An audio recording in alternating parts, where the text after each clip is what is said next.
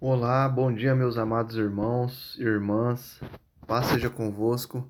Eu me chamo Paulo Henrique e vamos para o devocional Edificai. Números, capítulo 6, versos do 1 ao 21. O voto nazireu. E o Senhor disse ainda a Moisés: Diga o seguinte aos israelitas: Se um homem ou uma mulher fizer um voto especial, um voto de separação para o Senhor como nazireu, terá que se abster de vinho e de outras bebidas fermentadas, e não poderá beber vinagre feito de vinho ou de outra bebida fermentada. Não poderá beber suco de uva, nem comer uvas, nem passas. Enquanto for nazireu, não poderá comer nada que venha da videira, nem mesmo as sementes ou as cascas. Durante todo o período de seu voto de separação, Nenhuma lâmina será usada em sua cabeça, até que termine o período de sua separação para o Senhor. Ele estará consagrado e deixará crescer o cabelo de sua cabeça. Durante todo o período de sua separação para o Senhor, não poderá aproximar-se de um cadáver. Mesmo que seu próprio pai ou mãe, ou irmã ou irmão morra, ele não poderá tornar-se impuro por causa deles, pois pois traz sobre a cabeça o símbolo de sua separação para Deus. Durante todo o período de sua separação, estará consagrado ao Senhor. Nazireu significa abster-se, separado, consagrado ao Senhor. O voto nazireu no Antigo Testamento indicava que o homem ou a mulher era separado exclusivamente para Deus.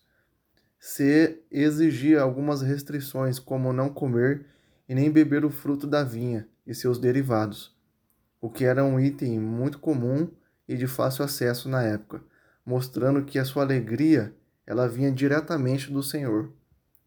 Não cortar o cabelo era um sinal externo de seu voto, dizendo sou separado. Não tocar em cadáver, mesmo que seja de familiares, revelava o não se contaminar com o impuro.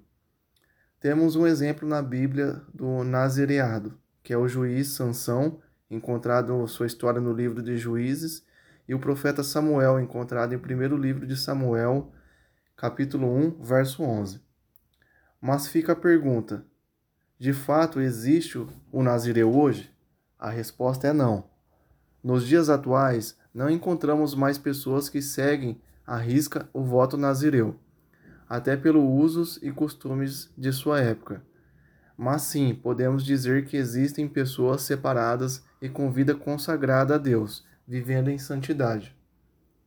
Por isso, rejeitando toda a imundícia e superfluidade de malícia, recebei com mansidão a palavra em vós enxertada, o qual pode salvar as vossas almas.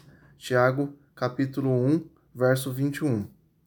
Isso significa que podemos ter uma vida de devoção a Deus mesmo em meio ao mundo e sociedade em que vivemos.